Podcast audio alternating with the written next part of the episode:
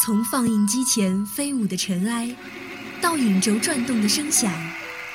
你是否还记得荧幕上凝固的每一个瞬间？爱爱电影，分享光影世界里最初的记忆。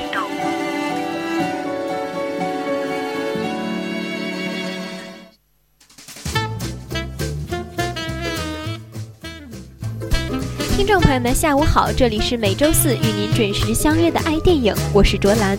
今天要给大家推荐的这部电影呢，是由蓝天工作室制作的动画冒险片《冰川时代五：星际碰撞》。该片于二零一六年七月二十二号在美国上映，于二零一六年八月二十三号在中国上映。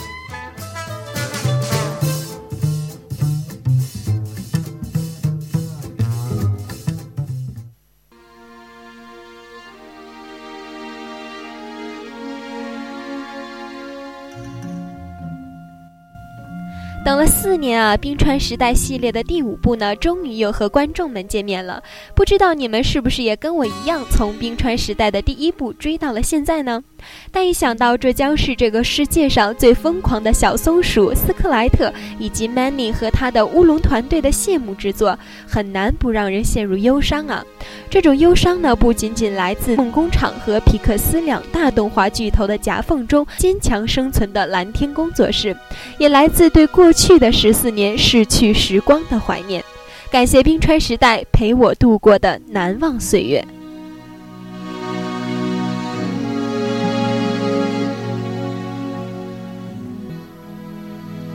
影片讲述了松鼠斯克莱特为了追松果，偶然引发了宇宙事件，改变并威胁着冰川时代的世界。为了拯救自己，话痨树懒西德、猛犸象 Manny、剑齿虎迪亚哥以及别的动物族群必须要离开家园，踏上了他们充满喜剧色彩的冒险旅程。他们来到了充满异国情调的新大陆，并遇到了许多形形色色的新角色。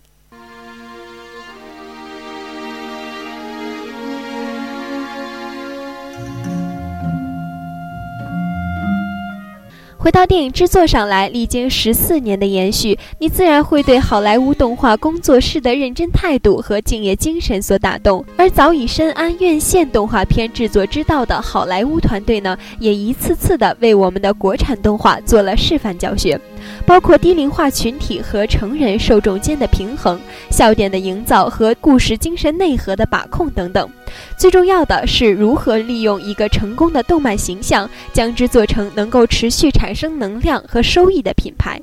你不得不再次惊讶，在《冰川时代》前两部正片上映时，蓝天工作室推出的以松鼠斯克莱特为主角的两部配套动画短片，竟都被提名了当年的奥斯卡最佳短片奖。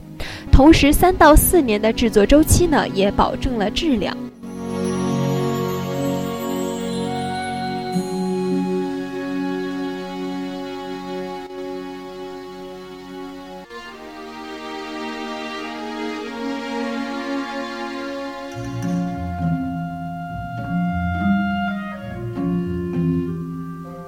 冰川时代用十几年的时间来续写情怀，但从蓝天工作室这里所展现出来的严谨和冷静，却是我们能够学习的。在面对燥热的资本市场时，始终能够踏踏实实的做自己的东西，这才是最珍贵的。